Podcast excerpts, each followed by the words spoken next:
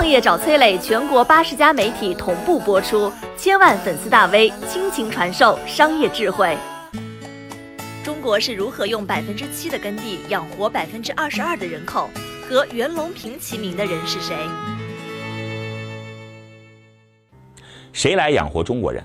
一九九五年，美国一位作家写了这么一本书，书中呢反复强调，中国啊只有全世界百分之七的耕地，但是要养活百分之二十二的人口，未来一定会出现粮食短缺。他们几乎笃定了中国终有一天会出现严重的粮食危机。后来呢，我们都知道，世界杂交水稻之父袁隆平给出了强硬的回答。袁隆平啊，将原本水稻平均亩产只有三百公斤，提升到了如今一千公斤以上。现在呢，全球一百多个国家都在种植着杂交水稻，其中就包括美国。这米食得到了解决，但是中国呢，也是个面食大国。幸好呢，咱们还有一位不显山露水的小麦远源杂交之父，他叫李振声。他帮助祖国实现每年增产一千亿斤的粮食，还将我国小麦的年总产量提高到了一亿吨以上。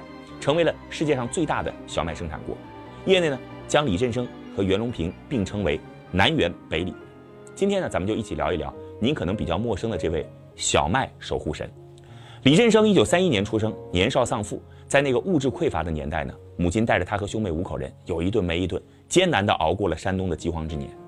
饿是他童年最大的阴影，解决饥饿也成了他一生的追求。考大学的时候呢，山东农学院招生广告上写着。又有饭吃，又能上大学，这李振声不做二想，卷起铺盖就往山东农学院去了。因此呢，在这儿他也遇到了两位良师，沈寿全教授和于松烈教授。这两位呢，都对种植小麦有着很深的理解。他们的课呢，让李振声对小麦育种产生了很浓厚的兴趣。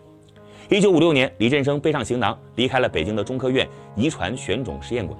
他甘愿吃苦啊，奔赴陕西的杨凌，支援大西北。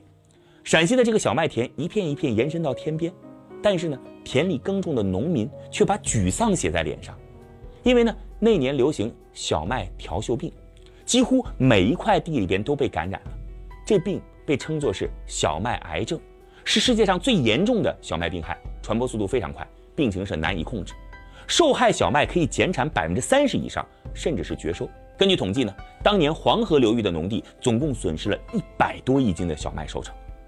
李振生看着很心疼啊，他知道这个小麦条锈病其实就是西北老百姓的饥饿病啊，但是当年全世界对这个病是束手无策，因为条锈病的病菌变异速度非常快，平均五年就会产生一个新的小种，一旦发生病害，世界各国都只能当做是天灾，听天由命。李振声不愿意认这个命啊。他研究发现，哎，有这么几类野生的牧草，对于这个条锈病的抗性非常惊人。能不能通过人工的手段，把其他牧草的这个抗病基因融入到小麦里边去呢？你看，方向是有了，但问题重重啊。首先，远源杂交本身就很困难，小麦和牧草的这个花粉连盛开的季节都不一样。另外呢，即便培育出新品种，遗传生育又成了问题啊。就好像我们知道，马和驴杂交出来了性能很完美的骡子，但是也产生了无法生育的缺点。摆在李传生面前有三座大山，无法杂交，不育，遗传跑偏，如何翻过困难？是否能够翻过困难？没有人能够给出答案，只能黑灯瞎火，靠着意志，靠着学习，慢慢摸索。而农作物生长周期又长，一年的辛苦也不一定能换来一个准确的答案。李振生只能选择年复一年的努力，不问归期，同时放大样本，对一千多份小花进行授粉。但即便如此，七年时间过去了，可以说是毫无进展。到了第八个年头。天气十分特殊，小麦成熟之前连续四十多天的阴雨。六月十四号这天，天气突然暴晴，阳光极强，温度陡升，冷热交替下，试验田里一千多份杂交后代几乎都清干了。李振生看着八年的心血要付诸东流，心里全是苦涩呀。怀着最后一丝希望，检查了全部的试验田，在几乎绝望的时候，发现试验田中有一株小麦特别不一样，叶子还是金黄色，种子饱满。李振生喜出望外，他知道呀。这表明着这株幸存者既抗旱又抗高温还抗虫害，这一株就是治疗饥饿病最后的希望。但是呢，此时李振声也明白，这才是刚刚开始，要得到稳定遗传且适宜大规模种植的小麦种子，还需要长时间的实验。他继续重复枯燥的日子，日复一日的下试验田观察筛选，等到最优良的品种小燕六号被培育出来的时候，已经花了整整二十五年。李振声从一个青年小伙子变成了两鬓花白的老人家。小燕六号在黄淮流域一经大面积种植，农村就传出了要吃面种小燕的民谣。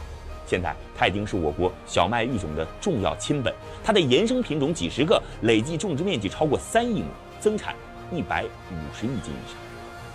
但是呢，功成名就后的李振生依旧没有离开他的试验田，他开始尝试开展染色体工程研究。仅仅三年时间，他又做出了新品种代九六的优良亲本，成为了中国农业科技的脊梁，率领中科院农业问题专家组攻克一个又一个的粮食问题。纵看李振生的一生。自他出师之后，没有停止过为中国粮食安全的事业奋斗。即便是2003年，他的妻子因为脑溢血卧床不起，当时年近七旬的老人仍然医院田地两端跑，还因工作错过了见妻子的最后一面。2007年，功勋卓越的李振声获得了国家最高科学技术奖。在此之前，只有袁隆平以农学家的身份拿下这个奖。面对他应得的奖项，他十分低调谦虚地说：“他不知道该如何报答国家的恩情。”随后。他便组织实施渤海粮仓的计划。如今呢，八十九岁的李老还经常去田间看看小麦，看看是否还有什么地方能为祖国报恩，是否还能为老百姓多产一些粮食。我是崔磊，很多互联网公司都曾邀请我去分享创业方面的课程，包括抖音、快手、百度、阿里、腾讯等等。我把主讲内容整理成了一套音频课程，里边包含如何创业、如何做副业、优质项目剖析等等，相信啊会对您有所帮助。下拉手机屏幕，在节目简介里边添加我的个人微信，这套课程今天免费送给您，快去领取吧。